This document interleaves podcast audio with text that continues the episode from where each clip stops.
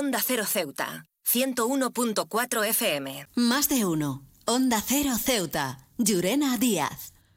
El 25 de noviembre marca el Día Internacional de la Eliminación de la Violencia contra la Mujer, una fecha que trasciende las fronteras y nos invita a reflexionar sobre la urgencia de erradicar la violencia de género en todas sus formas. Este día, conocido como el 25N, no solo sirve como recordatorio de los desafíos que enfrentan las mujeres en todo el mundo, sino también como un llamado a la acción para construir un futuro donde la igualdad y el respeto sean la norma. La violencia de género persiste en nuestra sociedad de manera insidiosas y variadas, desde la violencia física hasta la emocional, desde la discriminación laboral hasta la limitación de oportunidades. Enfrentar este fenómeno requiere un compromiso colectivo, una determinación inquebrantable para desmantelar las estructuras que permiten que la violencia persista.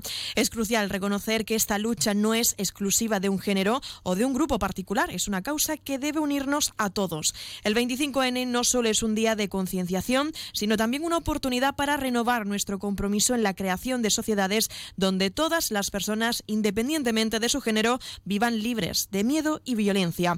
La educación desempeña un papel fundamental en este proceso y es por ello que debemos fomentar una cultura que promueva la igualdad desde la infancia, desafiando estereotipos de género y cultivando el respeto mutuo. La prevención de la violencia comienza en las aulas donde se forjan las actitudes y valores que darán forma a un futuro. Además, es imperativo fortalecer y hacer cumplir las leyes que protegen a las víctimas víctimas de violencia de género. La impunidad solo perpetúa el ciclo de abuso. Las instituciones deben ser refugio seguro y recursos efectivos para aquellos que buscan ayuda. Los seguros y un recurso efectivo para aquellos que puedan ayudar en el apoyo y en la sensibilización comunitaria son esenciales para romper el silencio que a menudo rodea a la violencia de género.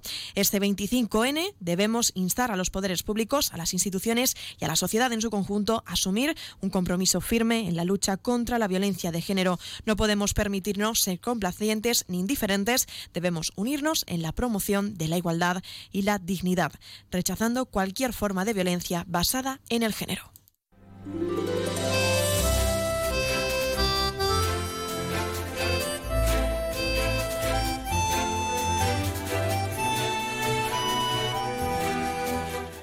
Muy buenas tardes, arrancamos ya el programa de este viernes 24 de noviembre y lo hacemos hablando de la importancia de visibilizar la lucha contra la violencia de género de cara al día de mañana 25 de noviembre. Arrancamos ya con una nueva edición de nuestro programa Más de Uno Ceuta. Vamos a desconectar por un rato con un programa que viene cargado de temas interesantes.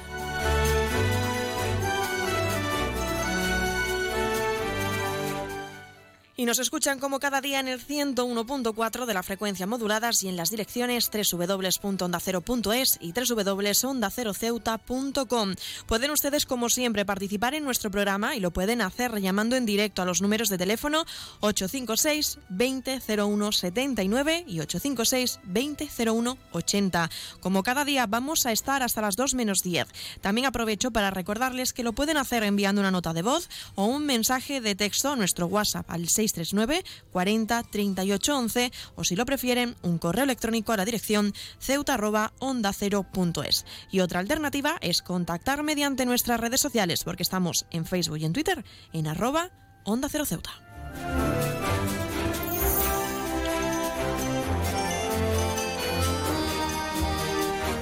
Pueden contarnos si cree que la sociedad está cada vez más concienciada en esta lucha, si deberían reforzarse las campañas de sensibilización o si por el contrario piensan que aún queda mucho por hacer. pueden también participar para poder felicitar a un ser querido que cumpla años, dedicar una canción a alguna persona especial o incluso pedirnos que suene su tema favorito por unos minutos.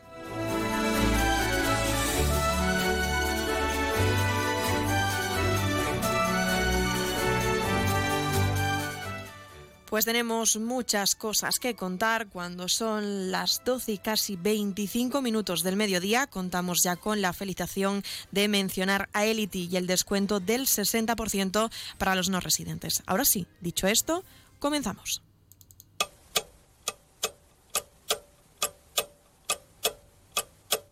Y arrancamos nuestro programa conociendo la última hora. La ciudad autónoma y la delegación del Gobierno han conmemorado hoy el Día Internacional de la Eliminación de la Violencia contra las Mujeres, realizando un acto conjunto en el Palacio de la Asamblea. Una cita en la que ambas administraciones han entregado los reconocimientos por la lucha contra la violencia machista. Rafael Mejías Goñi, ex jefe de la UFAN, ha recibido el premio Meninas que otorga la delegación del Gobierno y, y Nisrin Haddad ha recibido el reconocimiento de la ciudad en esta edición.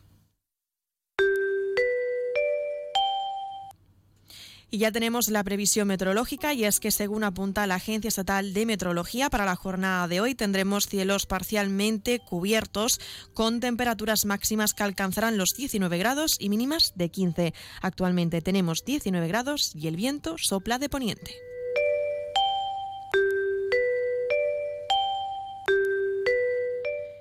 Y vamos a pasar a conocer la noticia curiosa del día. Una aerolínea china se ha vuelto viral en redes sociales tras una de sus opciones a elegir en el menú de comida que ofrece a los pasajeros de su vuelo. Se trata de la aerolínea china Airster Airlines. Un pasajero compartió una foto en su cuenta de Facebook de todas las opciones del menú, impresionado por uno de sus platos que ofrecían comida de perro. En la fotografía se puede leer las diferentes opciones de comida que tiene la aerolínea, desde ternera, marisco o verdura, pero la opción de comida de perro no ha pasado desapercibida en las redes sociales. Muchos usuarios creen que podrían tratarse de un error en la traducción al inglés de los platos de comida que ofrece la aerolínea, que todavía no se ha pronunciado al respecto. Como ya es habitual, las redes sociales se han llenado también de memes y de suposiciones sobre este particular plato. Ya saben que pueden contarnos qué le parece este suceso o incluso qué harían si dentro del menú de su avión ofreciese, ofreciese comida de perro, porque desde luego es algo bastante curioso.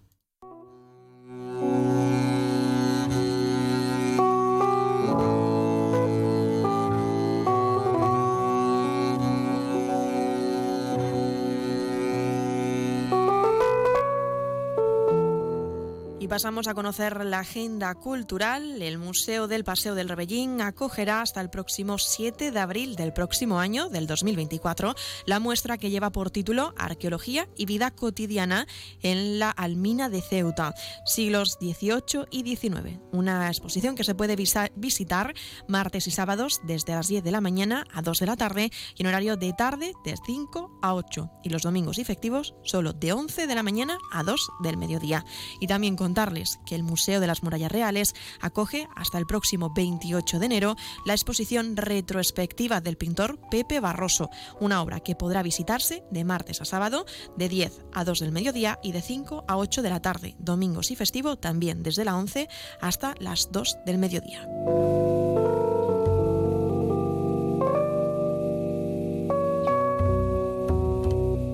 Y pasamos a conocer qué pasó tal día como hoy, 24 de noviembre, en 1963, en Dallas, Estados Unidos.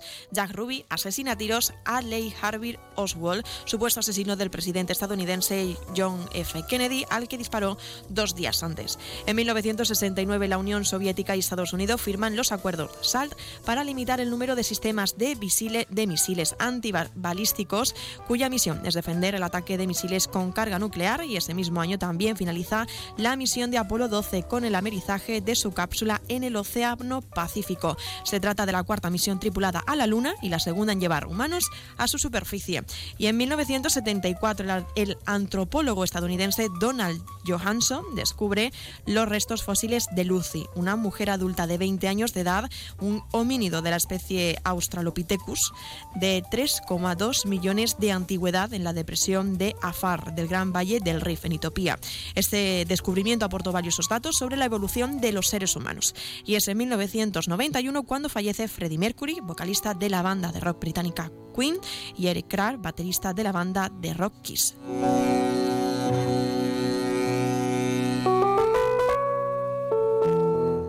Y vamos a contar que ocurrirá uno de los signos esta semana, hoy viernes, a cáncer. Cuando hay ciertos problemas en tu vida, no te darás cuenta de lo frío que puede llegar a ser con las personas que son importantes para ti. Cáncer está pasando por una etapa un poco rara y al final del día va a pagar sus frustraciones y movidas personales con personas que no tienen nada que ver con ella. Esta semana, Cáncer no tiene que tener miedo a pedir perdón o cambiar su actitud antes de que sea tarde o de que alguna persona termine quemada por ella misma. Sabe que hay gente que lo ha dado todo por ella y que le debe mucho a Así que esta semana vas a devolvérselo con creces.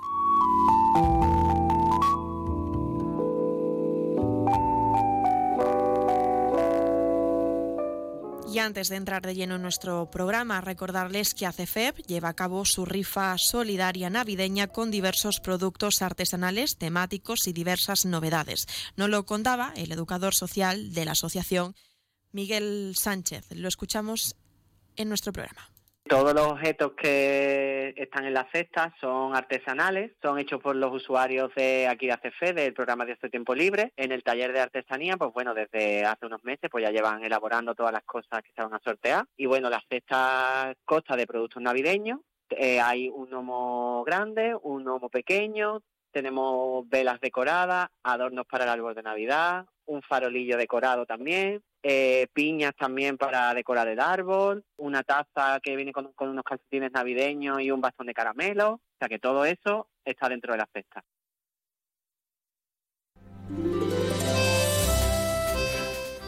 Pues ahora sí, cuando son las 12 y 31 minutos del mediodía, entramos de lleno con nuestros contenidos y entrevistas. Espero que los disfruten.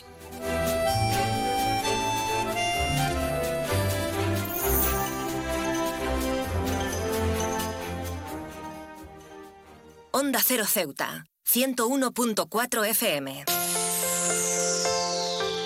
Menos representación en puestos de responsabilidad. Complicaciones para avanzar en una carrera profesional por tener que dedicar tiempo al cuidado de los hijos o a las tareas domésticas.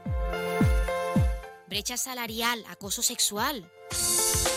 ¿En qué siglo vives? Ante la discriminación en el trabajo por ser mujer, está claro, sin género de dudas. Todos somos responsables, todos somos iguales, rompamos los techos de cristal. Rechaza aptitudes sexistas y recrimina las conductas que generan daño a las mujeres. Centro Asesor de la Mujer, Consejería de Servicios Sociales, Ciudad Autónoma de Ceuta. Pacto de Estado contra la Violencia de Género. En la Central Sindical Independiente y de Funcionarios, todo lo que hacemos es gracias a ti. Porque con tu confianza y apoyo, tú lo haces posible. CESIF es otra clase de sindicato. Independiente y profesional, transparente y cercano. Sindicato más representativo en las administraciones públicas de España y en muchas empresas privadas. Sea cual sea tu profesión, en la función pública o en la empresa privada, CESIF es tu sindicato. Afíliate a CESIF. Defiende tu trabajo.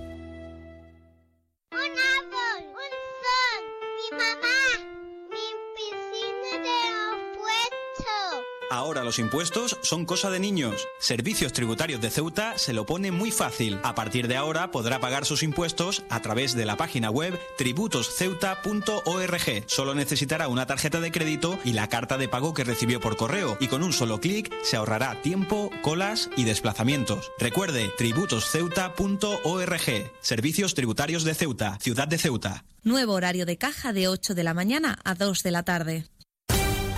Onda Cero Ceuta. 101.4 FM.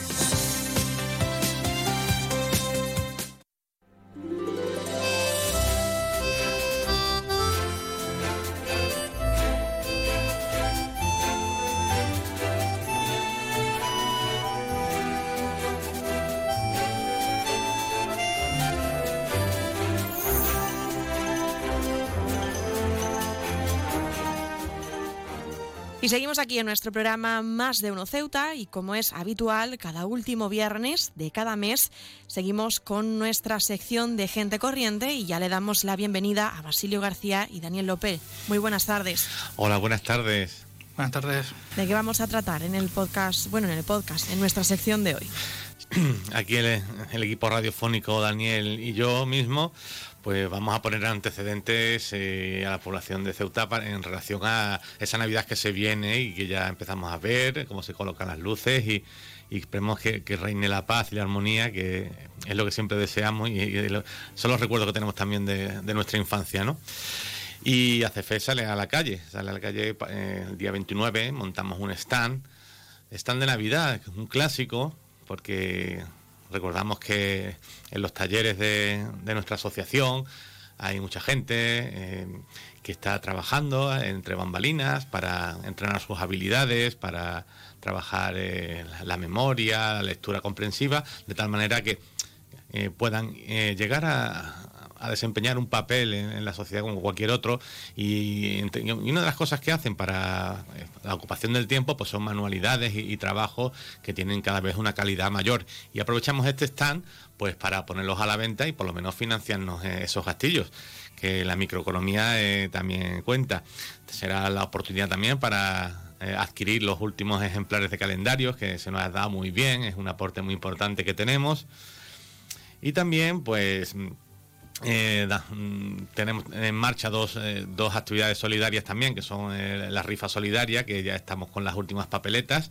El día 1 se, se, celebra ese sorteo, veremos quién se lleva la cesta con nuestros premios.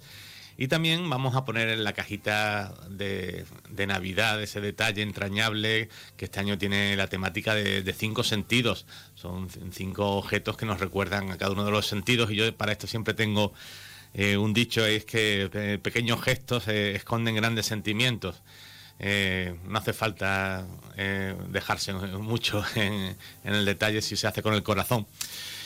Pero es un, día importante también para continuar con la sensibilización, para con la toma de conciencia de la sociedad y para eso el Comité Pro Salud Mental, aunque yo voy a estar en Madrid, si estará Daniel, con, Isma y con Patricia, vamos a continuar, vamos a hacer una segunda secuencia de nuestro programa que es Ceuta Ciudad sin Estigma que se trata de eso, de avanzar en la toma de conciencia de, la ciudadanía, en el contacto directo, en, la conversación, que es cuando una persona pues, puede adquirir cierto conocimiento que, se salga un poco de la norma de lo que se suele escuchar en, eh, pues, eh, en los medios de comunicación o en la sociedad de la información, que como sabemos no es el caso de Onda Cero, porque es prueba evidente es este programa, pero muchas veces la información sobre salud mental tiene un sesgo bastante negativo, para que vamos a engañarnos.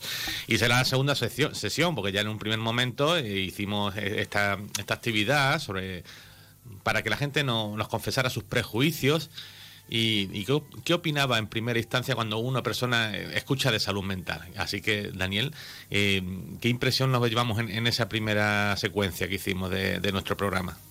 Bien, eh, el año pasado pues quisimos hacer un poco, mm, aparte de una, la clásica pregunta directa, habilitamos una urna donde la gente podía introducir mm, de una manera más anónima si tenía alguna estima con, en relación con salud mental. Sí que vemos que había mucha asociación de la salud mental con, la palabra problema, el concepto de problema, ¿no? Y sin embargo sí que hubo mucha autoidentificación de gente que decía que no tenía prejuicios de estima hacia la salud mental. Esperemos que siga creciendo estos años. Y la verdad que fue una respuesta bastante heterogénea que todavía estamos intentando recopilar para hacerlo una pequeña estadística aunque sí, sí que notamos que hubo una gran voluntad de participación por parte de la ciudadanía. ¿Esperáis lo mismo para esta ocasión en cuanto a la participación ciudadana? Sí, eh, será, nos verán, nos verán que estamos, yo creo que ACF ya tiene, tiene una marca a pie de calle y la gente suele acercarse porque la gente tiene interés, lo que hay que darle son las herramientas y, esas palabras que le ayuden a, a positivar ese lenguaje. No, ya sabemos, muchas veces se asocia la salud mental con un aspecto negativo relativo a personas con poca emotividad, con poca capacidad de trabajo, imprevisibles de comportamiento y una vez eh, toman contacto con personas que tenemos un problema de salud mental y que estamos, estamos totalmente normalizadas, pues eh, se produce esa positivación del lenguaje. Eh, también tenemos que decir que durante la semana que viene se va a celebrar la Semana de la Discapacidad. Eh, Concretamente creo que del 27 al 30 de noviembre, ¿verdad? Sí, sí, sí.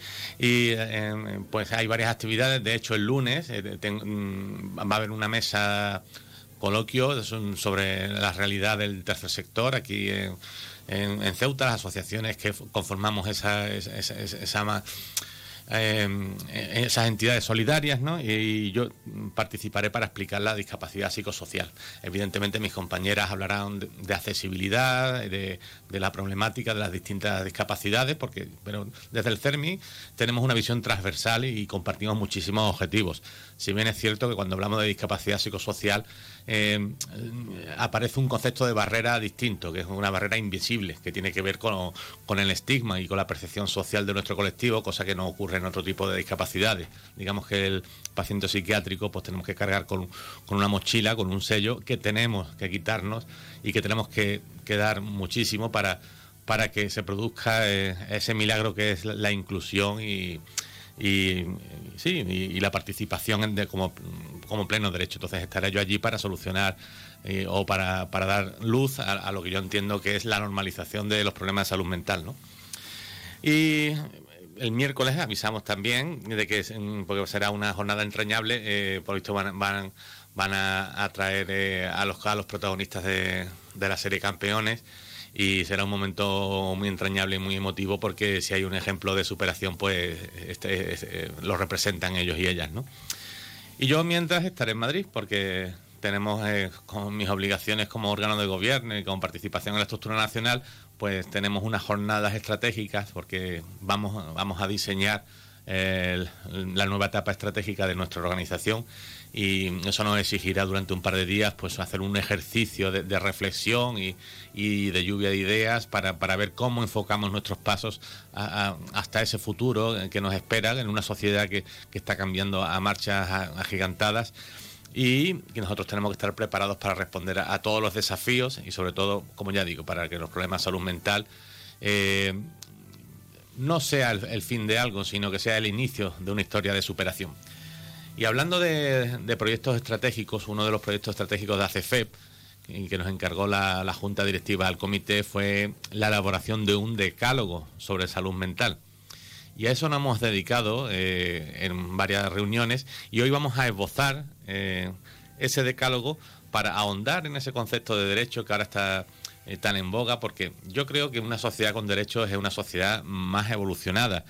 De hecho, pensamos que el derecho o el reconocimiento de los derechos es un indicador de la evolución humana.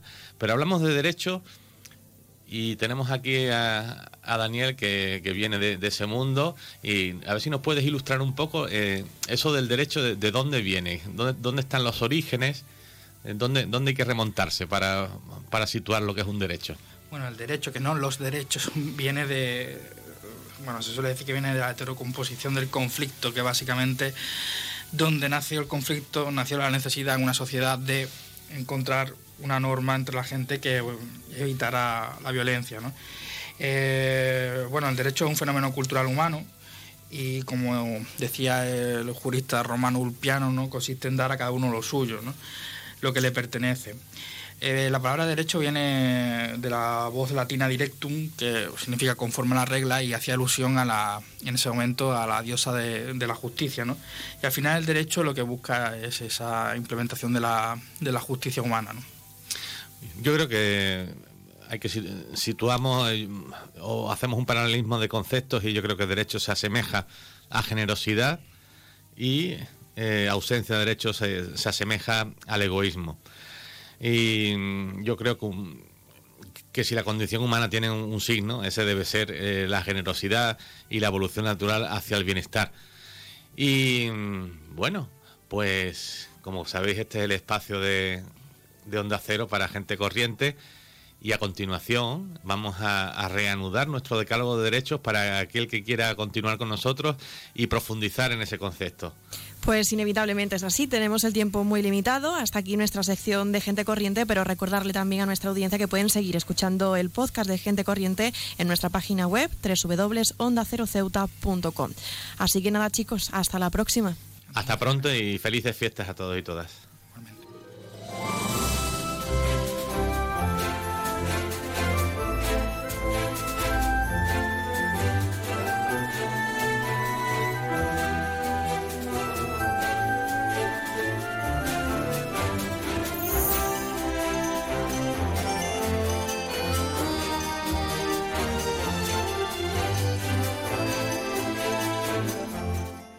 Pues ya lo han escuchado, pueden seguir escuchando este podcast, nuestra sección de gente corriente en nuestra página web www.ondaceroceuta.com para seguir ampliando todos estos contenidos. Ahora hacemos una pausa publicitaria y seguimos con más asuntos.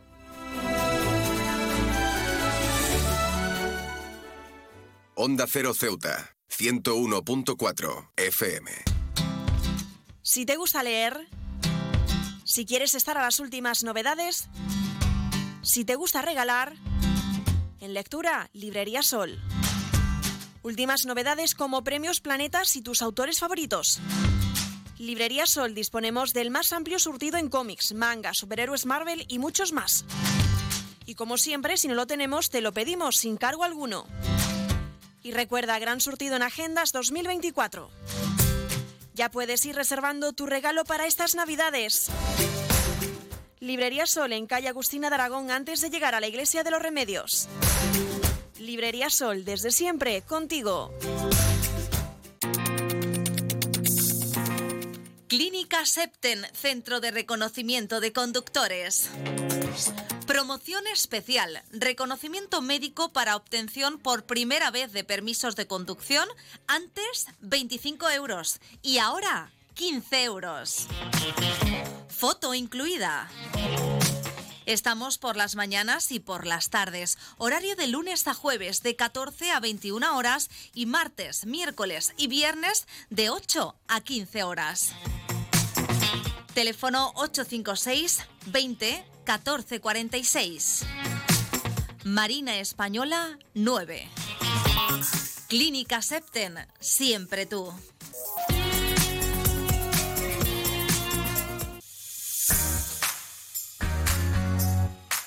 Aguas de Ceuta les recuerda a sus abonados que tienen a su disposición la oficina virtual donde podrán realizar múltiples gestiones, controlar sus facturas, consumos, realizar sugerencias o reclamaciones, modificar la domiciliación bancaria, activar o desactivar la recepción de sus facturas en formato papel. ACEMSA dispone además de una app en la cual podrán realizar avisos de averías, reclamaciones y disponer de acceso a diferentes links relacionados con nuestra empresa. Desde ACEMSA le recordamos nuestros teléfonos gratuitos 24 horas 910 21 56 y el 629 20 98 25 de mensajería WhatsApp y Telegram.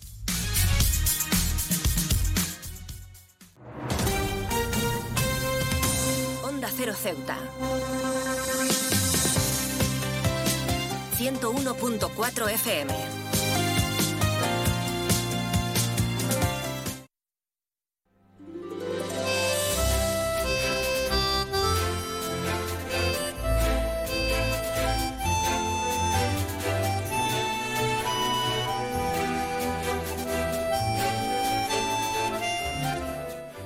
Pues como cada viernes contamos ya con nuestra sección de cine y lo hacemos de la mano de nuestro colaborador habitual, Juan Carrasco, que en este caso vamos a hablar sobre la miniserie La luz que no puedes ver. Muy buenas tardes, Juan. Hola, ¿qué tal? Buenas tardes. Una serie basada en la novela de Anthony Doerr. ¿Crees que está a la altura de esta adaptación, de esta novela, esta miniserie de la que presentamos y hablamos hoy?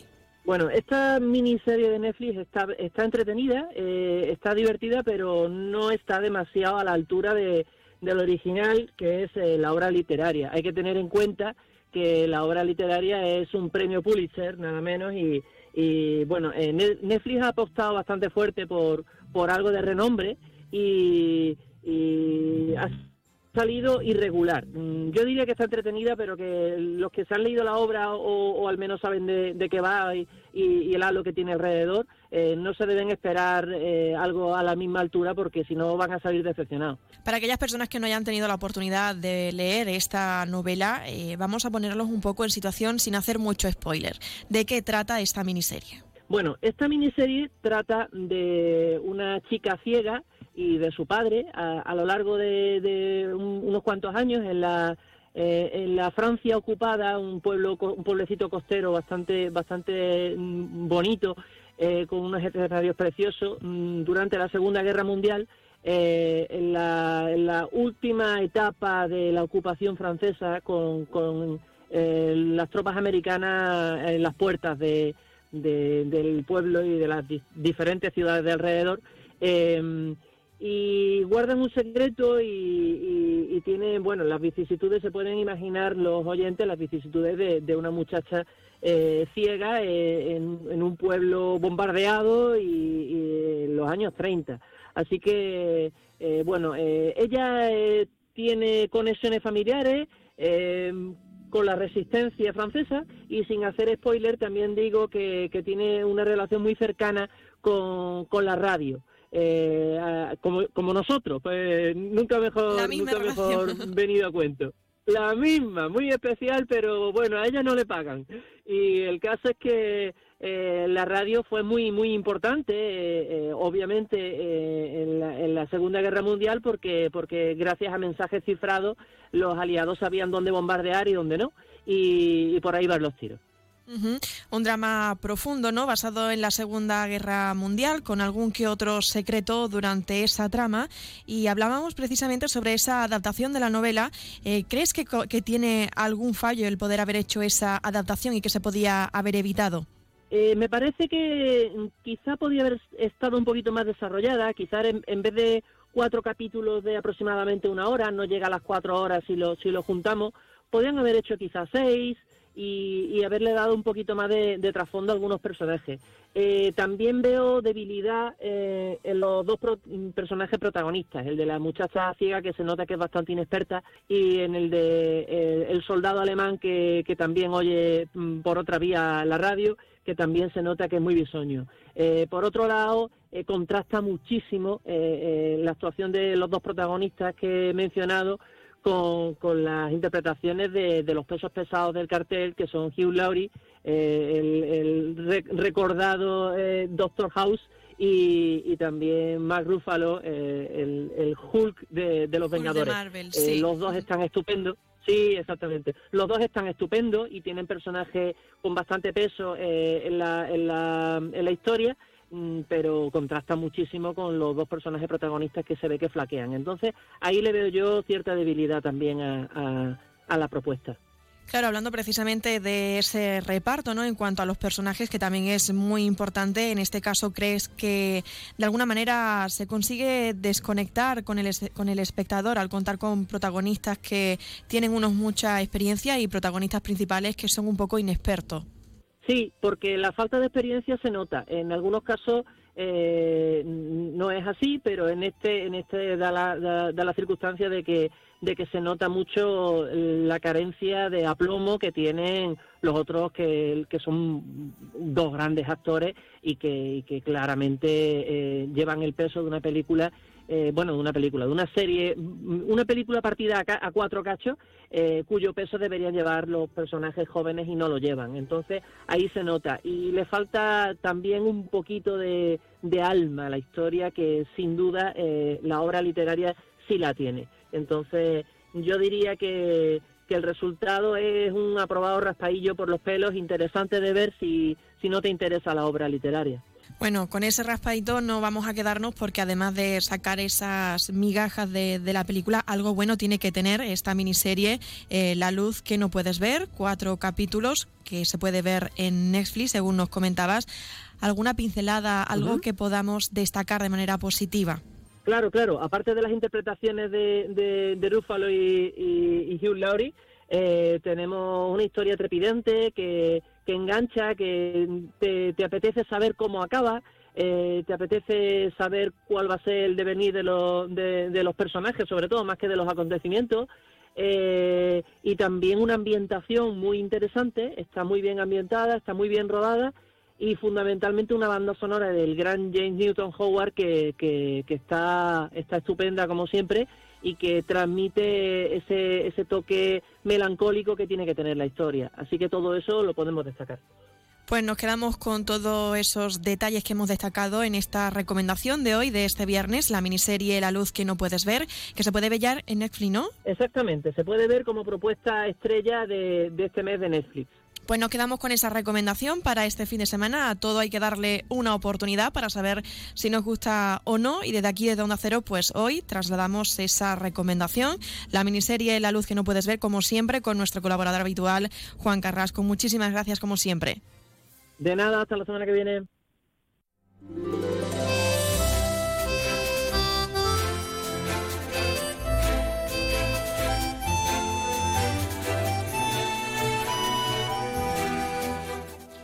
Pues esta ha sido la recomendación de nuestra sección de cine, la miniserie La luz que no puedes ver, que ya se encuentra disponible en la plataforma de Netflix, la historia de Marie Laure, una adolescente francesa ciega y Werner, un brillante adolescente alemán reclutado como soldado para rastrear emisiones de radio ilegales cuyo camino chocan en la Francia que estaba ocupada mientras tanto en la Segunda Guerra Mundial. Ambos intentan sobrevivir en esa devastación de lo que fue la Segunda Guerra Mundial y los diferentes episodios que tuvieron lugar en aquella época. La luz que no puedes ver es la recomendación que tenemos en esta sección de cine, en la de hoy, en este viernes 24 de noviembre y si se han quedado con ganas les ponemos el tráiler para que se ambienten y tengan y le den la oportunidad de poder visionar esta miniserie.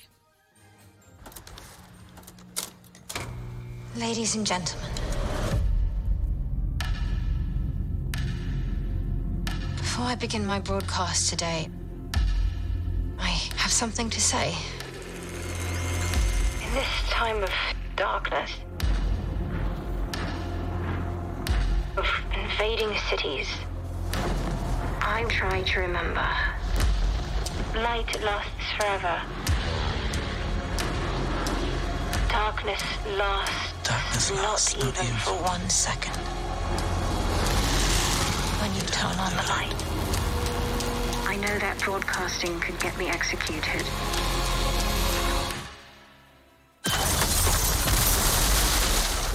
But I will not be silenced.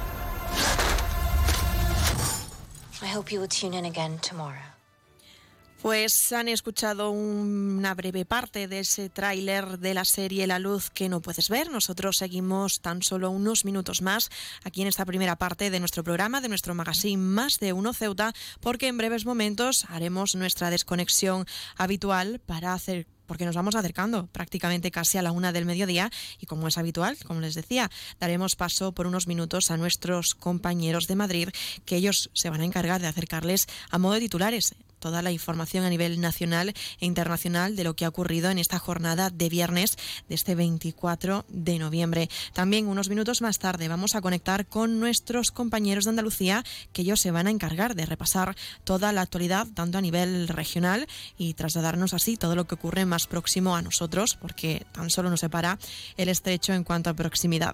También retomaremos la segunda parte de nuestro programa, volveremos después de esos minutos con nuestro avance local y toda la recta final de nuestro programa, donde también tendrá lugar ese especial del 25 de noviembre, donde se conmemora la lucha contra la violencia sobre las mujeres, que se ha adelantado hoy, 24, con diferentes actos, tanto por parte de la ciudad como de la delegación del Gobierno, en un acto conjunto que ha tenido lugar en el Palacio Autonómico, donde se ha repartido pues los diferentes reconocimientos por la lucha contra la violencia machista en aquellas que ha recaído en aquellas personas que han estado desarrollando su labor en esta causa. Ha sido Rafael Mejías, que lo tendremos en nuestro programa, ex jefe de la UFAM, que ha recibido el premio Meninas en este 2023, que es el que otorga la delegación del Gobierno y en cuanto al reconocimiento de la ciudad, recordemos que ha sido para Nisrin Haddad, que ha recibido el premio en ese reconocimiento de la ciudad, ella que es trabajadora social en el centro de estancia temporal y ha querido dar visibilidad a través de sus palabras a la lucha de lo que supone el poder emigrar y siendo mujer. Como ya les digo, estamos nos estamos aproximando ya a la una del mediodía y antes de esa desconexión, pues también recordarles que pueden seguir participando en nuestro programa y que lo hacemos como cada día, pues a a vuestra disposición estamos para que podáis participar, pues bien, pues proponiéndonos, ¿no? A lo mejor eh, sus opiniones con respecto a lo que conlleva y conmemora un día como es el 25N y sobre la importancia de poder visibilizar esta lucha contra la violencia de género. También pueden utilizar nuestro espacio pues para felicitar a un ser querido que cumpla años, para pedirnos que suene su tema favorito durante unos minutos o por si quieren dar alguna información que sea también relevante y que esté disponible para nuestra audiencia. Como les digo, nos vamos aproximando a la una del mediodía, hacemos esa desconexión para darle paso a nuestros compañeros de Madrid y de Andalucía y que nos trasladen toda la autoridad de este viernes. Así que no se marchen porque también nos toca retomar nuestro programa con toda la segunda parte, que sin duda también tenemos otros temas interesantes de lo que vamos a hablar durante esa hora antes del, del informativo del mediodía. Así que no se marchen, se quedan con nuestra sintonía y enseguida regresamos.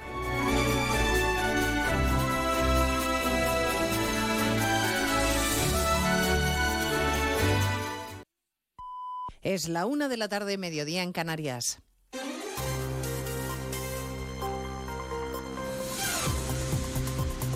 Noticias en Onda Cero. Buenas tardes, les avanzamos a esta hora algunos de los asuntos de los que hablaremos con detalle a partir de las dos en Noticias Mediodía, empezando por la querella que una parte del Gobierno ha interpuesto contra el Poder Judicial por oponerse a la ley de amnistía. Sumar sostiene que el presidente del Consejo, Vicente Aguilarte, y otros diez vocales que promovieron la declaración contra la amnistía prevaricaron, porque se pronunciaron cuando aún no se conocía la norma. La número dos del Partido Popular, Cuca Gamarra, denuncia que lo que busca Sumar es una justicia a su servicio. Que solo tienen un objetivo y es cumplir la exigencia de sus socios a los que les han ofrecido impunidad, pero no solo eso, sino que además de la impunidad a los prófugos de la justicia lo que exigen es el control político de la justicia. Con este contexto de fondo, el ministro de Justicia se reúne esta mañana con el presidente del Poder Judicial, Vicente Aguilarte, que cree que la querella es una maniobra política que no ayuda a rebajar el clima de tensión. Si me condena, pues habrá que cumplir. nada, nada, no digo nada.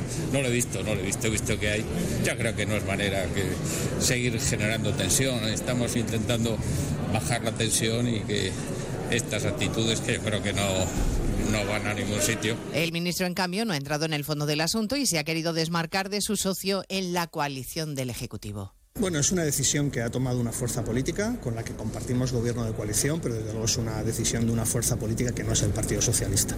Desde luego, lo que a mí me gustaría y lo que voy a hacer en los próximos años es intentar resolver las cuestiones con diálogo. A partir de las dos vamos a recordar la declaración sin micrófonos de Pedro Sánchez a los periodistas anoche, defendiendo la figura de los verificadores internacionales. El jefe del gobierno mantuvo una charla informal en el avión que le trasladó desde Israel a Egipto. Hoy termina su mini gira.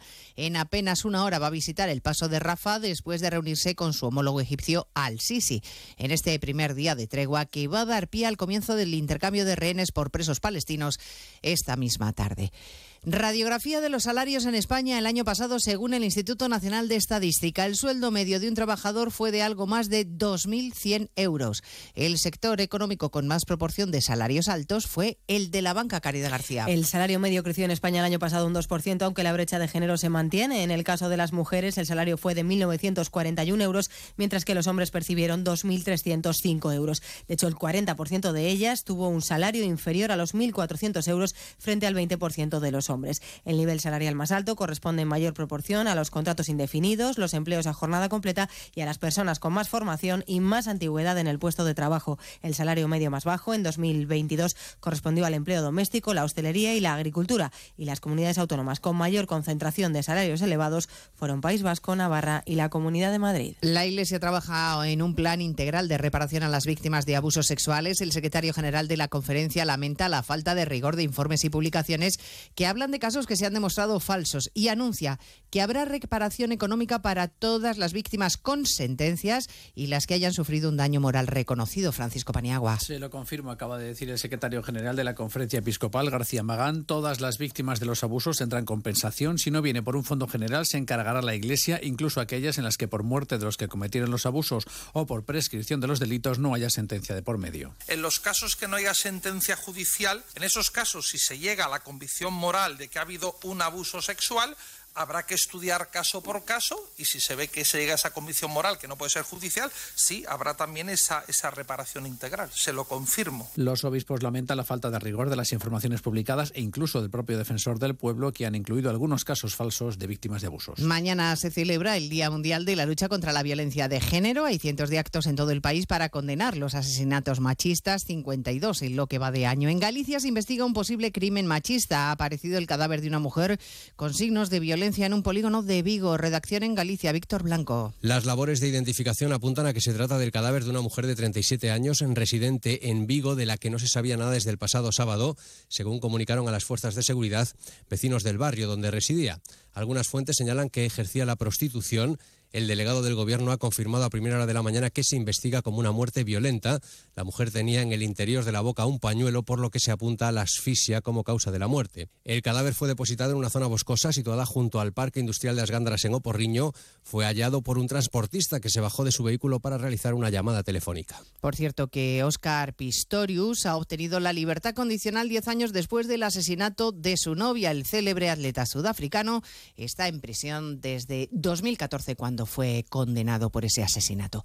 De todo ello hablaremos en 55 minutos cuando resumamos toda la actualidad de la mañana de este viernes 24 de noviembre. Elena Gijón, a las 2, Noticias Mediodía. Ayudo a hacer los deberes a los niños y descanso. Eh, Vale, ayudo a hacer los deberes a los niños, acerco a mi madre a Aquagym y descanso. Vale, ayudo a hacer los deberes a los niños, acerco a mi madre a Aquagym, paseo a Coco y... No se puede estar en todo. Bueno, Onda Cero sí, porque está en web, en app, en Twitter, en Instagram, en TikTok, en Facebook, para que puedas escuchar lo que te has perdido en directo, para que puedas comentar y disfrutar de contenidos exclusivos en la comunidad digital de Onda Cero. Onda Cero, tu radio.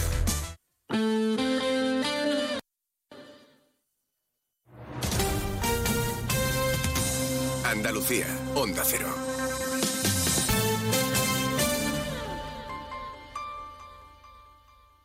Disfruta el Black Friday con Social Energy. Llévate 200 euros en tu batería virtual con Quiroluz, con seguro todo riesgo incluido los dos primeros años y grandes descuentos con hasta 25 años de garantía en todas nuestras instalaciones de primeras marcas. Esta semana 20 meses al 3,55% TAE. Pide tu cita al 955 44 11 11 o socialenergy.es. La revolución solar es Social Energy. Montepío, ¿en qué podemos ayudarle? Inicio en breve mis vacaciones y antes me gustaría hacerme una revisión médica. No se preocupe, lo tiene cubierto. Puede concertar la cita con su médico por teléfono a través de nuestra web, con la garantía de Adeslas, entidad reaseguradora de los productos de salud de Montepío. Visite montepíoconductores.com. Montepío, lo tiene cubierto. Sobre todo, Onda Cero Andalucía. En Onda Cero, Noticias de Andalucía. Jaime Castilla. la actualidad de Andalucía de este viernes 24 de noviembre y comenzamos en clave económica porque la Junta anuncia que estudia la vía de que los grandes contribuyentes que tengan que pagar el impuesto de grandes fortunas aprobado por el Gobierno central puedan decidir si los recaudados se quedan en la comunidad, una norma que debería estar aprobada antes del 31 de diciembre tras rechazar el Constitucional el recurso contra esta tasa del Ejecutivo Autonómico. Precisamente el Gobierno central ha trasladado a Sevilla cerca de un centenar de inmigrantes ilegales llegados a Canarias que vive desde hace semanas una oleada masiva de llegadas. Se han habilitado 96 plazas adicionales para acogerles en la capital andaluza dentro del Sistema Nacional de Acogida. Además, hoy es víspera del Día Internacional para la Eliminación de la Violencia contra las Mujeres que se celebra este sábado 25 de noviembre. En Granada ha tenido lugar un acto donde la encargada de leer el manifiesto ha sido la hija de Ana Orantes, asesinada por su exmarido en el año 97. Onda Cero Granada, Ana de Gracia. Sí, tras una emotiva lectura, Raquel Orantes ha recordado a su madre hoy desde Granada como una mujer adelantada a su tiempo. Hoy vuelve a hacer historia en tu Granada, cerca de tu calle Elvira. Tras el manifiesto, Raquel Orantes ha puesto el foco en el necesario refuerzo de las medidas de prevención y sobre todo en la educación en esta lucha contra la violencia machista. En Málaga, un joven de 27 años ha fallecido tras caerle encima el muro de una casa donde realizaba unas obras. Onda Cero Málaga, José Manuel Velasco. El suceso se produjo en la calle Cristo de los Vigías de Torre del Mar, núcleo perteneciente a Vélez Málaga, cuando el joven estaría realizando trabajos en una casa particular y el muro se derribó por circunstancias que por ahora se desconocen. Los servicios sanitarios desplazados hasta el lugar de los hechos solo pudieron confirmar la muerte del joven. La Policía Nacional se ha hecho cargo de la investigación. Seguimos ahora con el repaso de la actualidad del resto de provincias y lo hacemos por Almería, donde la Policía Nacional ha detenido a un hombre acusado de distribuir material yihadista en redes sociales. Almería, Pepe Ballesteros. Ha sucedido en Níjar, donde este hombre de origen marroquí residía, trabajaba y hacía proselitismo en favor del Daesh. El detenido estaba siendo investigado desde agosto, detectándose que consumía propaganda del Estado Islámico e incluso llegó a participar de forma activa, ayudando a su difusión en soportes audiovisuales. El arresto lo han llevado a cabo agentes de la Comisaría General de Información junto con las Brigadas Provinciales de Información de Almería y Tenerife. El individuo de 33 años ha ingresado en prisión preventiva acusado de autoadoctrinamiento y enaltecimiento terrorista. En Cádiz hoy se inaugura el alumbrado extraordinario de la Navidad. Será a las siete y media de la tarde y la persona encargada de hacerlo será la cantante Pasión Vega, estrella de la ilusión de este año en la ciudad. Minutos más tarde, la plaza de San Juan de Dios se convertirá en escenario de una gran nevada artificial. En Ceuta, la ciudad y la delegación del gobierno han reconocido la lucha contra la violencia sobre la mujer con la entrega de reconocimientos a la labor en este ámbito. El premio Meninas 2023 ha sido para el ex jefe de la UFAN, Rafael Mejías, y por el CAM Nisri Haddad, trabajadora social en el Centro de Estancia Temporal. En Córdoba se concentran este fin de semana más de 6.000 corredores que participan el domingo en la 37 Media Maratón de Córdoba. El 40% lo hacen por primera vez. La mayoría de los atletas proceden de otras provincias y muchos de Reino Unido, Francia, Portugal o Polonia. En Huelva se llevará a cabo desde esta tarde un proyecto pionero en España en relación con el encendido del alumbrado navideño. Se trata de la ahorro energético del 80% sobre el LED y de hasta un 93% de la contaminación lumínica. Se hará en la calle 3 de agosto del centro nubense y será una prueba piloto a nivel nacional. En Jaén, la consejera de Salud de la Junta de Andalucía, Catalina García, ha asegurado que el nuevo QR que se va a incluir en el etiquetado del aceite de oliva virgen extra andaluz será una ventana a la salud para los consumidores. Y en Sevilla, un hombre ha sido detenido por la Policía Nacional como presunto autor de los delitos de agresión sexual, producción, tenencia y distribución distribución de pornografía infantil. Los agentes localizaron que a través de Internet llegó a compartir hasta 257 archivos de contenido pedófilo. Ha ingresado ya en prisión provisional. Más noticias de Andalucía a las 2 menos 10 aquí en Onda Cero. Onda Cero. Noticias de Andalucía. Nos encanta viajar. ¿Te vienes a conocerla? Iniciamos nuestro viaje cada miércoles a las dos y media de la tarde y recorremos Andalucía contigo. Gente Viajera Andalucía, un programa de turismo, actualidad, gastronomía, tradiciones y buen humor en Onda Cero. Con la colaboración de la Consejería de Turismo, Cultura y Deporte de la Junta de Andalucía. Te mereces esta radio. Onda Cero, tu radio. En estas Navidades, saborea el mejor jamón ibérico de bellota. Los Romeros de Alanís. Producto familiar y artesanal con tiendas en Alanís y Sevilla. Los Romeros de Alanís. Descubre nuestro producto estrella, Lomito Ibérico de Bellota. El mejor sabor para estas fiestas. Realiza tu pedido entrando en shop.losromerosdealanís.com y lo recibirás en casa en 48 horas. Los Romeros de Alanís. De nuestras dehesas a tu mesa.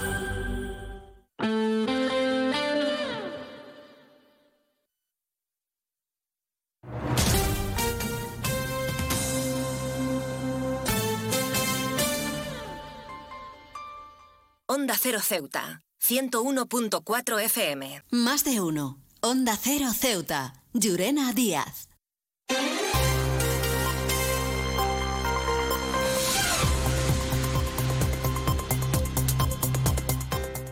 Y ahora sí, retomamos la segunda parte de nuestro programa cuando son las 13 y 12 minutos del mediodía. Lo hacemos repasando las noticias más destacadas de la jornada de hoy, de este viernes, que han ocurrido aquí en nuestra ciudad antes de dar lugar a ese informativo que tendrá lugar a partir de las 2 menos 20 del mediodía.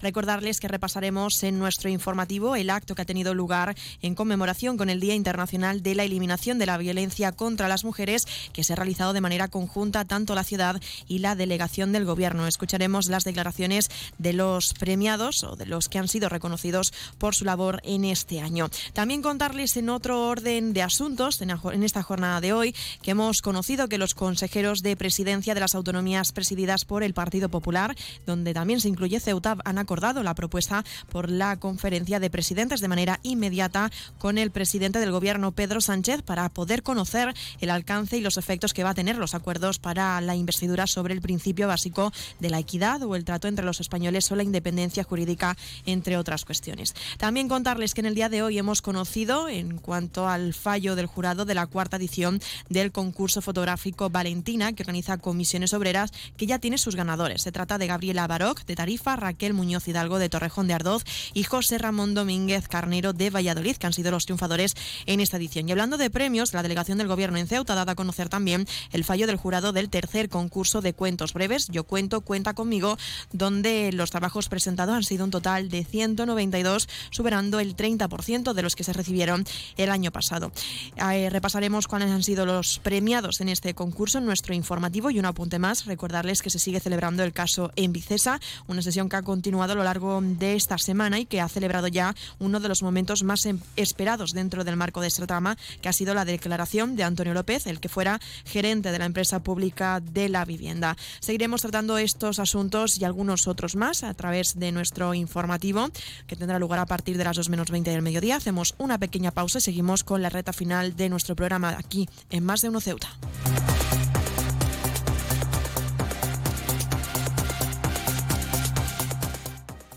Onda Cero Ceuta, 101.4 FM. ¿Estás buscando darle a tu hogar un toque moderno y elegante? No busques más. En Gavitec, tu nave de lámparas en Ceuta, tenemos todo lo que necesitas. Contamos con un equipo de expertos en decoración e instalaciones eléctricas de bajo consumo que te ayudarán a ahorrar en tu factura de la luz. En nuestra exposición encontrarás una amplia variedad de lámparas que se adaptan a todos los estilos y gustos. Además contamos con un amplio catálogo para que puedas encontrar la lámpara perfecta sin tener que salir de Ceuta.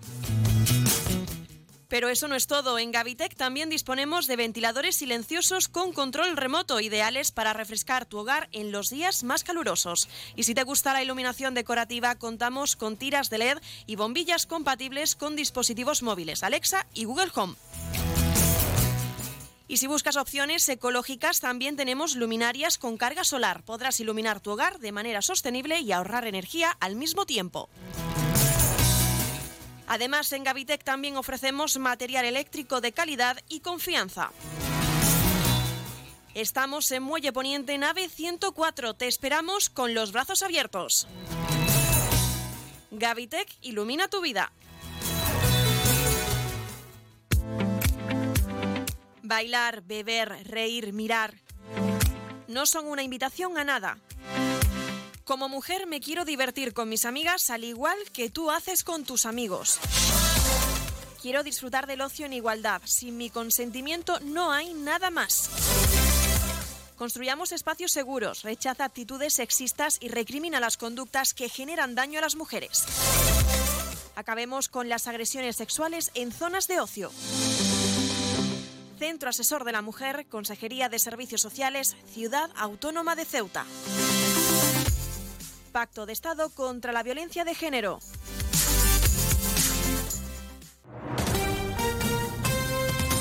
Onda Cero Ceuta. 101.4 FM.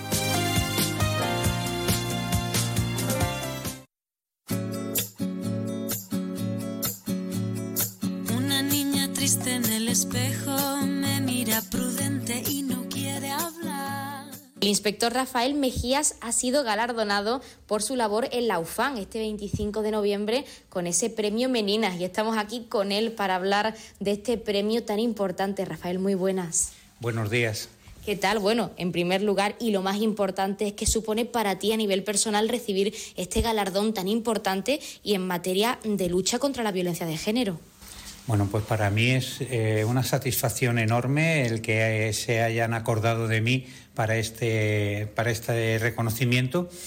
Es algo que ha sido inesperado, no, no tenía conocimiento de que esto se hubiera propuesto hasta que se me había concedido y lo que me suscita es agradecimiento, agradecimiento a las personas que eh, se les ha ocurrido proponerme, a todas las personas que han estado en el trámite hasta que se ha concedido y por supuesto agradecimiento al, equipo de trabajo con el que hemos estado todos estos días y todos estos meses eh, investigando, trabajando, tomando denuncias con mujeres día a día todos juntos, todos a una, para intentar llevar a, buen puerto esta unidad y que hoy en día pues tenga la valoración social y el reconocimiento que tenemos. Sobre todo eso, agradecimiento al equipo de trabajo, a las personas que han estado ahí conmigo y que son los que han hecho posible que yo sea merecedor de este premio.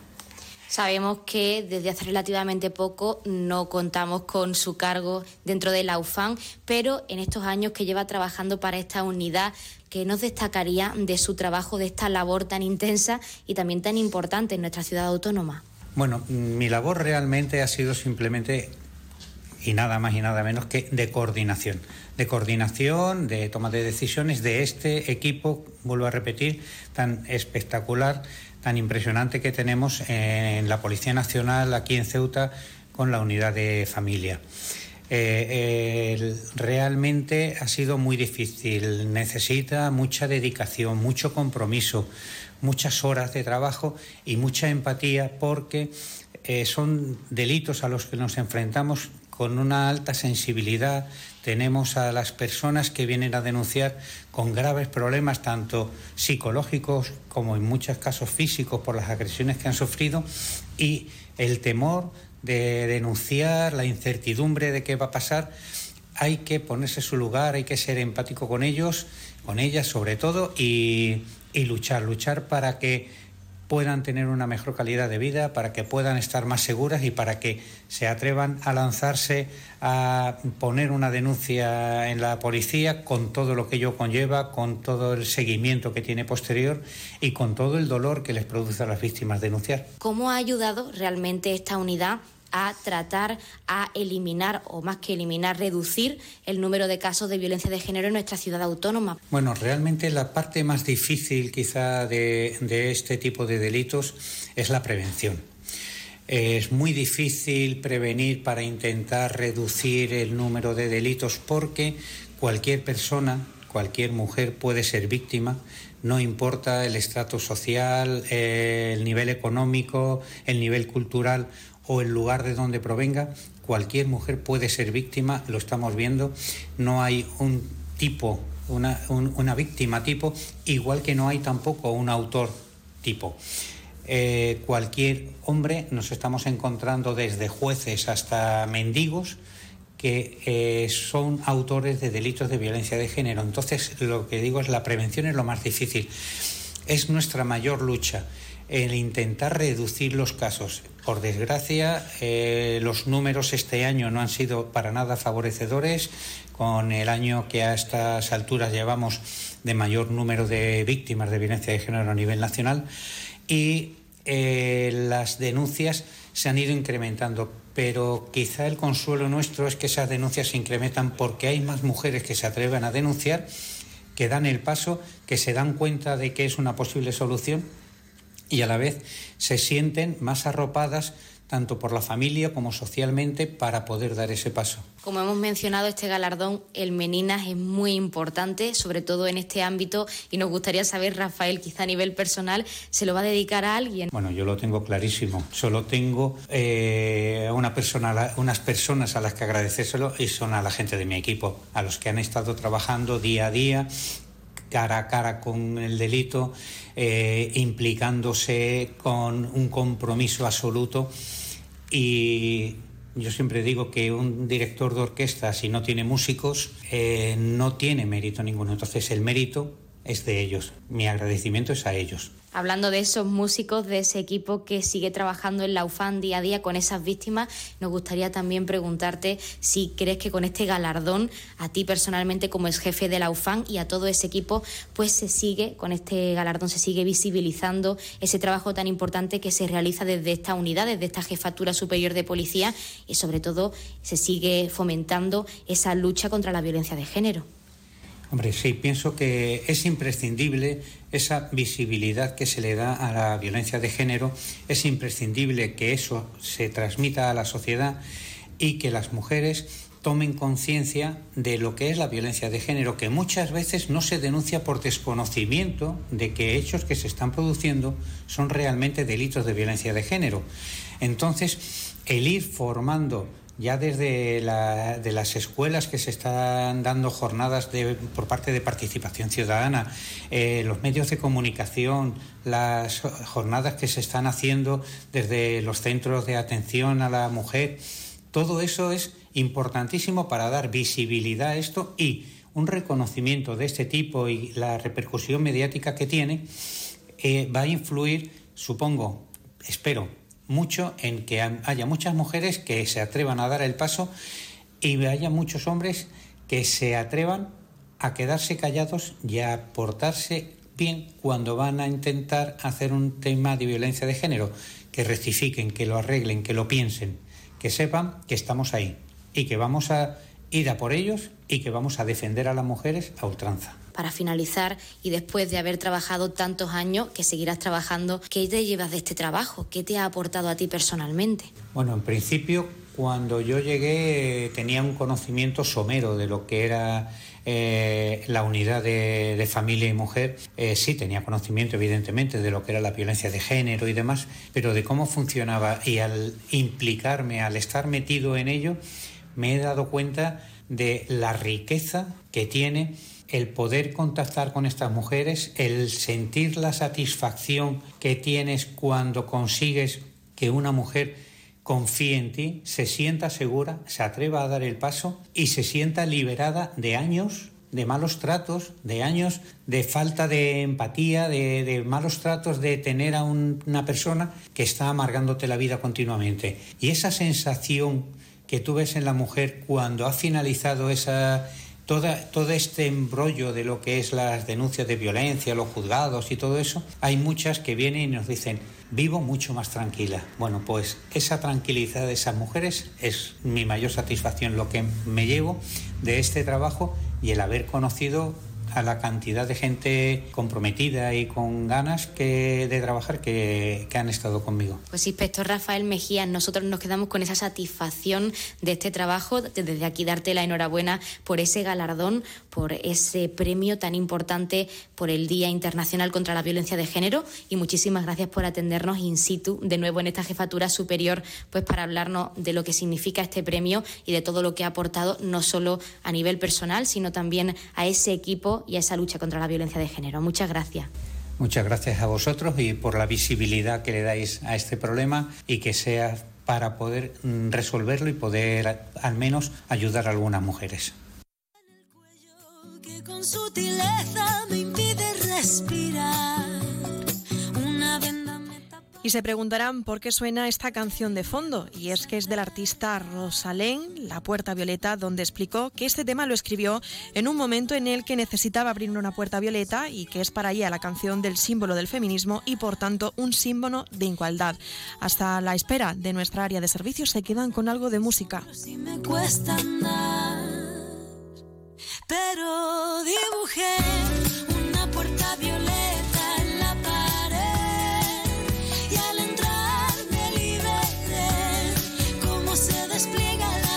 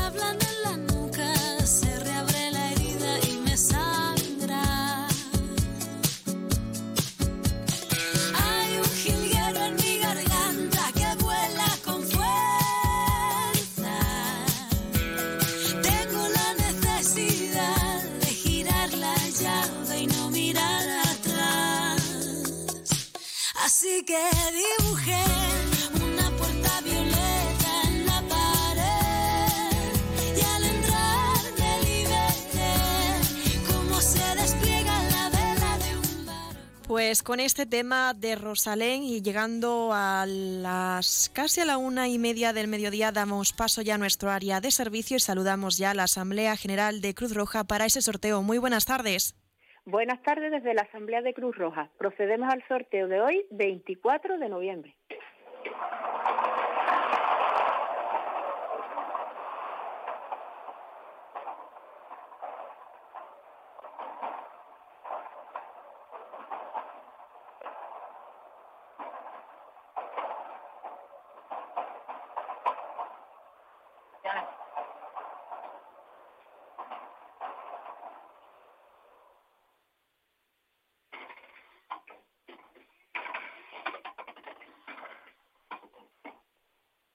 Cero, seis, siete. El número agraciado ha sido el 67. Felicitación a los ganadores, un cordial saludo y hasta el lunes. Pues un cordial saludo y hasta el lunes, buen fin de semana. Ya lo han oído, el número agraciado en el sorteo de la Cruz Roja hoy ha sido el 06767, conocido popularmente como el fraile. Y en este área de servicio también aprovechamos para recordarles cuáles son los teléfonos que están a disposición a la ciudadanía. Recuerden el 112, el teléfono de emergencias, el 016, muy importante en un día como hoy y mañana, de la lucha contra el maltrato, el 016. También tenemos el 900 018 018 si queremos denunciar alguna situación relacionada con el acoso escolar. También el 024, el teléfono de atención a conductas suicidas. Y si lo que quieren es contratar el servicio de taxi en nuestra ciudad, recuerden que la empresa Autotaxi tiene a su disposición el teléfono 856-925-225. Se lo repito, 856-925-225. Y Radio Taxi que lo opera desde dos líneas telefónicas, 956 51 54 06 o 956 51 54,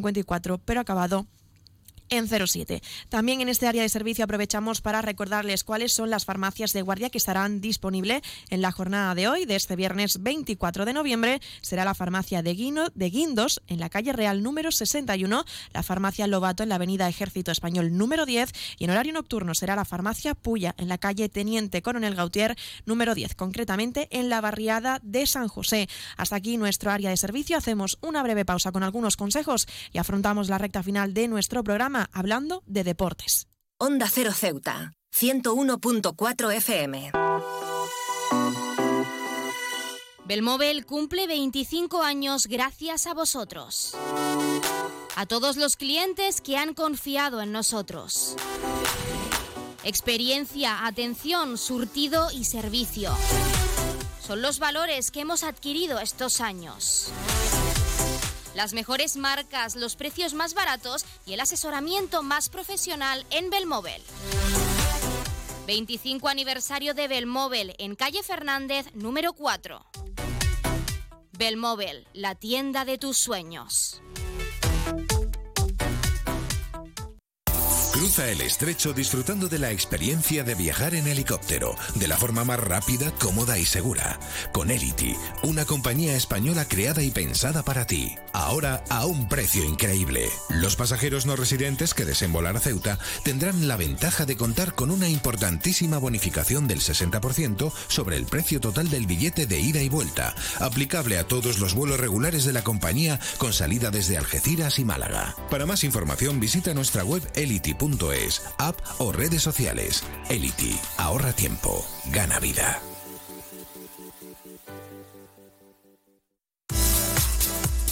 La tienda de Mois ahora es Almacenes Mois. Seguimos siendo los mismos, pero ahora queremos atenderte más y mejor. Te lo mereces. Nos hemos trasladado a la calle Real 33, edificio Ainara, junto a Farmacia Nieto, antiguo taller de marquetería. Almacenes Mois, ahora más artículos, más novedades y como siempre con los mejores precios. Y no te pierdas nuestras ofertas y liquidaciones. Almacenes Mois, por y para ti. ¿Sabes qué hace más ilusión que un mini nuevo? Con su olor a nuevo, su brillo de nuevo y su mira mi mini nuevo. Un concesionario nuevo lleno de minis nuevos. Ven a Mini Borrás Motor, en Avenida España. Tu nuevo concesionario Mini en Ceuta. Con su olor a nuevo, su brillo nuevo. Onda Cero Ceuta. 101.4 FM.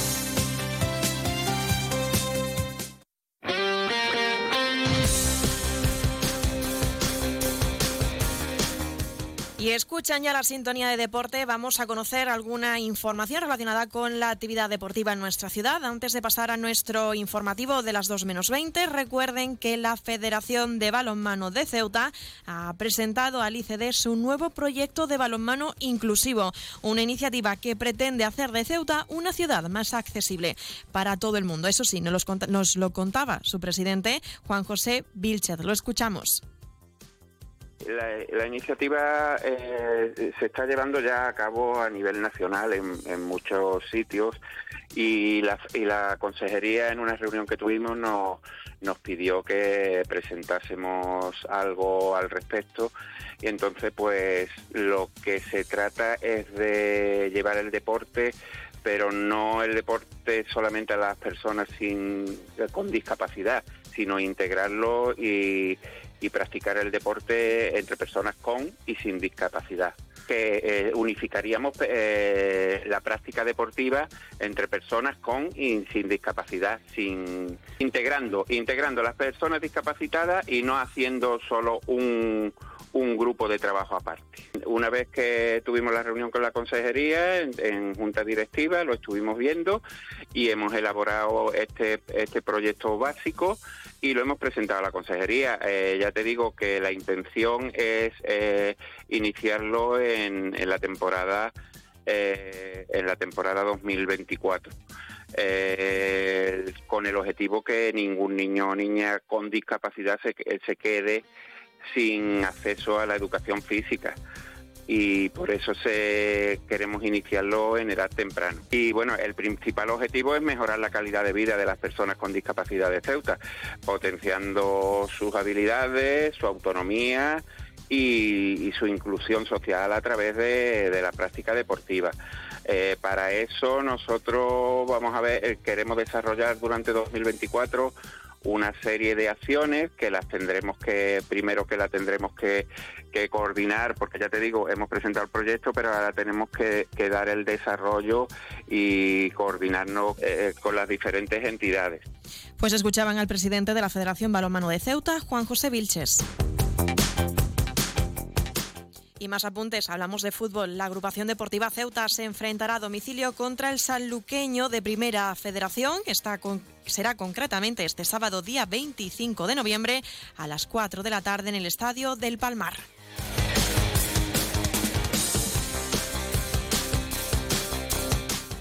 Mientras la Unión África Ceutí se enfrentará también mañana sábado a Luman Tequera de Segunda División.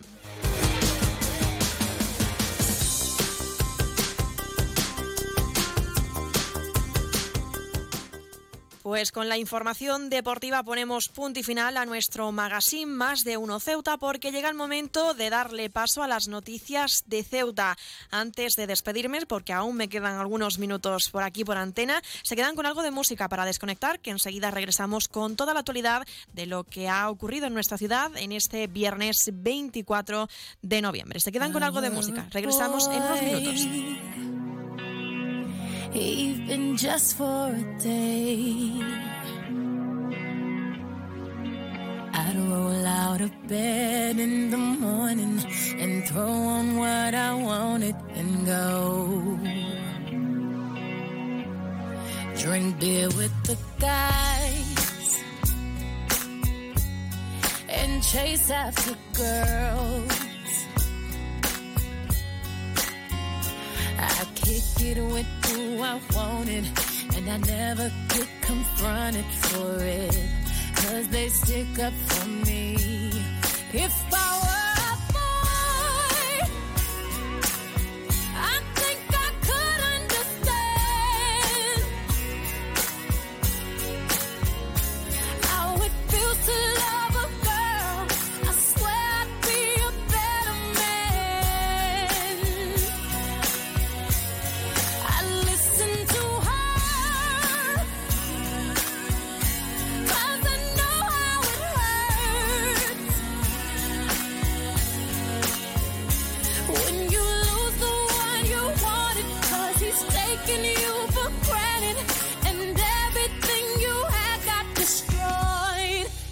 I were a boy,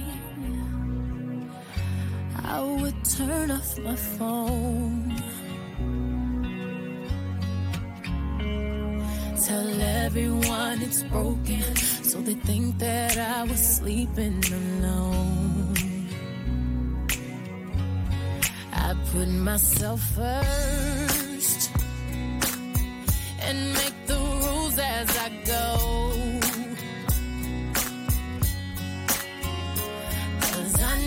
She'd be faithful, waiting for me to come home. To come home. If I were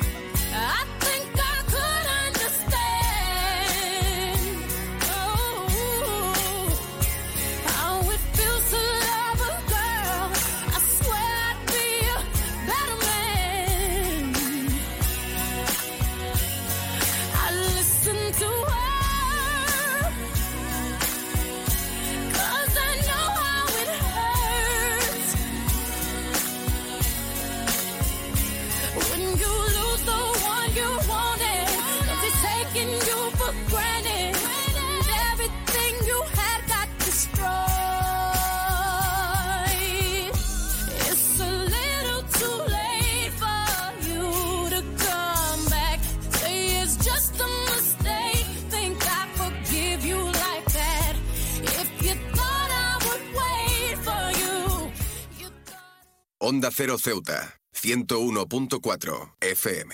Noticias. Onda Cero Ceuta. Llurena Díaz. Muy buenas tardes de nuevo. Ahora sí son las 2 menos 20 del mediodía de este, de este viernes 24 de noviembre. Es el momento de las noticias de nuestra ciudad. Es el momento de escuchar la- toda la información en Onda Cero.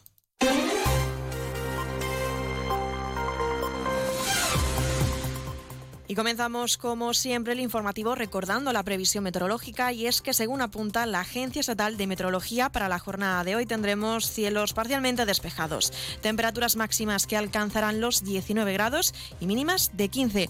Actualmente tenemos 19 grados y el viento en la ciudad sopla de poniente. Servicios informativos en Onda Cero Ceuta. Pues entramos de lleno en nuestros contenidos y tal y como les hemos ido anunciando en los diferentes boletines, la ciudad autónoma y la delegación del gobierno han conmemorado en esta jornada el Día Internacional de la Eliminación de la Violencia contra las Mujeres, realizando un acto conjunto en el Palacio de la Asamblea en el que ambas administraciones han entregado los reconocimientos con los que han querido distinguir esta lucha. La jefa de la unidad de violencia de la delegación del gobierno, Livia Rosales, ha sido la encargada de presentar al galardonado con el Premio Meninas 2023 que este año ha recaído en Rafael Mejías Goñi, ex jefe de la unidad de la familia y la mujer de la Policía Nacional. Se ha referido a Goñi como una persona que ha dedicado su tiempo y esfuerzo en esta lucha. Rafael se incorporó a dicho puesto en 2021 y se hizo cargo de la unidad de investigación y de la unidad de protección de mujeres víctimas de violencia de género, violencia doméstica y agresiones sexuales, demostrando un compromiso sobresaliente en la lucha contra esta problemática. Sus acciones y sus contribuciones son ejemplos inspiradores para todas y todos y nos recuerdan que juntos podemos marcar la diferencia. Rafa, gracias por liderar con ejemplo y trabajar incansablemente con tesón y coraje por y para la justicia y la igualdad. Tu compromiso incansable en la defensa de los derechos de las mujeres es un faro de esperanza. Esperamos que tus logros inspiren a la sociedad ceutí a unirse a esta causa y aportar su granito de arena para poner fin de una vez a la violencia de género.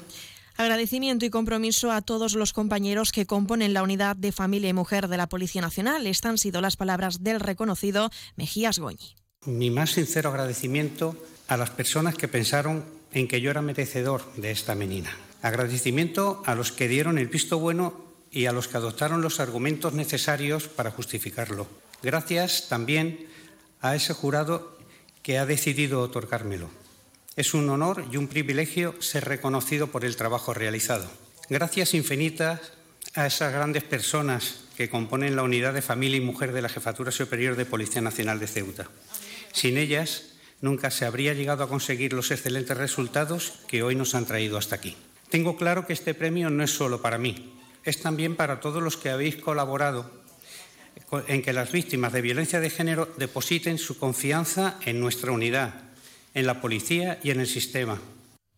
Y la ciudad ha concedido a través del Centro Asesor de la Mujer su premio a Nisrin Haddad, educadora social, donde ha ejercido sus labores en el centro de estancia temporal, ayudando a las mujeres migrantes y concienciando al colectivo sobre la violencia machista. La consejera de Servicios Sociales de la ciudad, Nabila Bencina, ha trasladado el compromiso que tiene la administración local y ha exigido que todos tengamos un llamado de acción para poder concienciarnos en esta lucha. Hagamos un llamado a la acción Exijamos a nuestras instituciones que refuercen las leyes y políticas que protegen a las víctimas y castigan a los agresores. Exijamos una educación que promueva la igualdad desde temprana edad. Exijamos espacios seguros y libres de violencia para todas las personas. Cambiemos el diálogo, cambiemos las actitudes, cambiemos nuestras sociedades. Ceuta puede ser un faro, un faro de cambio un ejemplo de una comunidad que rechaza el machismo y promueve la igualdad. La galardonada por parte de la ciudad, Niris Haddad, ha querido visibilizar con palabras el trasfondo que conlleva, dice, emigrar y huir de situación de violencia como la mutilación genital, tratas con fines de explotación sexual y un largo etcétera, dejándolo todo, ha dicho, por una vida mejor y que se le reconozcan sus derechos como mujer. Cuando acceden a Ceuta encuentran a personas que trabajan con ellas desde el respeto y el cariño, las acompañan, educan y asesoran para que conozcan sus derechos en el país y sobre todo para que no vuelvan, para que no sufran violencias de las que han huido o que se, o que se puedan encontrar como la trata, ya sea con fines de explotación sexual o con fines de explotación laboral. Pero hay otra violencia que casi siempre obviamos y es la violencia administrativa que hace que esas mujeres durante tres años, tres años queden fuera de todo. Esa ley de extranjería que siempre frena lo que es eh, la, la igualdad real de las mujeres migrantes. Y cambiamos de asunto, hablamos ahora de política nacional y es que el Partido Popular va a iniciar gestiones para cuestionar la legalidad de la ley de amnistía. El senador del Partido Popular por Ceuta, del Hakinat de Selan, ha justificado que esta iniciativa tiene como objetivo requerir informes del Consejo General del Poder Judicial y del Consejo Fiscal sobre la, la viabilidad perdón, y el respeto a los principios democráticos y constitucionales de esta propuesta. El Grupo Popular en el Senado ha elevado una iniciativa parlamentaria en relación a la ley de la amnistía. Una proposición de ley que, según pensamos, conculca la separación de poderes, el Estado de Derecho y la igualdad entre las regiones. Por tanto, nosotros ya habíamos anunciado que la respuesta desde el punto de vista institucional, en este caso desde la Cámara Alta y de las distintas instituciones, como también en el Congreso, de dar respuesta a todo aquello que consideramos injusto. Onda Cero Ceuta, 101.4 FM. Más noticias en Onda Cero. La cuarta edición del concurso fotográfico Valentina de Comisiones Obreras ya tiene a sus ganadores en esta cuarta edición. Se trata de Gabriela Baroc de Tarifa, Raquel Muñoz Hidalgo de Torrejón de Ardoz y José Ramón Domínguez Carnero de Valladolid, que han sido los triunfadores en esta edición. Hablando de premios también, desde la delegación del Gobierno se ha dado a conocer el fallo del jurado del tercer, del tercer concurso de cuentos breves. Yo cuento, cuenta conmigo. El número final de trabajos presentados ha sido de 192, superando en un 30% los 100 158 que se recibieron el año pasado. Contarles que el primer premio lo ha recibido El sueño de Yasmín del Colegio Mare Nostrum, el segundo premio ha sido para Discapacidad para jugar, también del Colegio Mare Nostrum, y el tercer premio, tres hurras y medio por el deporte en el Instituto Siete Colinas. Y en otros asuntos en el área sindical, contarles que CESIF ha anunciado que convocará una movilización de los empleados públicos de Ceuta para manifestar el rechazo a la subida salarial de los políticos, argumentando que es una absoluta absoluta falta de respeto mientras se recortan derechos a los trabajadores.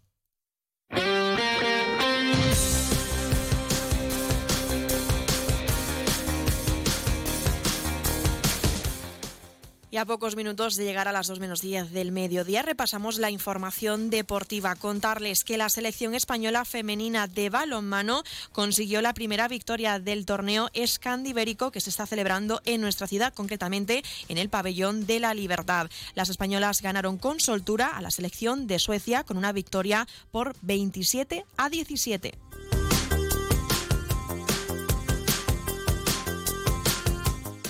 Repasar los encuentros deportivos de este fin de semana, la agrupación deportiva Ceuta se enfrentará a domicilio contra el sanluqueño de Primera Federación, concretamente mañana sábado 25 a las 4 de la tarde en el estadio El Palmar.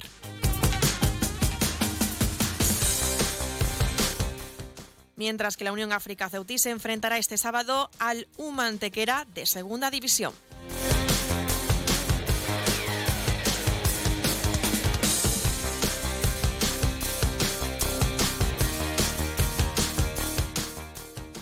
Noticias. Onda Cero Ceuta. Llurena Díaz.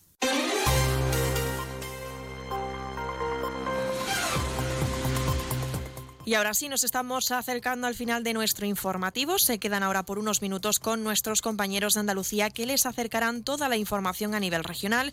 Y como siempre, unos minutos más tarde, nuestros compañeros de Madrid les ofrecerán toda la actualidad a nivel nacional e internacional. Volvemos ya el lunes, como siempre, a partir de las 8 y 20 de la mañana para contarles todo lo que suceda en nuestra ciudad durante las próximas horas. Pero aprovecho para recordarles que pueden seguir todas las noticias de Ceuta a través de nuestras redes sociales, porque estamos en Facebook y en Twitter en arroba Onda Cero Ceuta. Esto ha sido todo. Me despido, que pasen muy buena tarde y feliz fin de semana.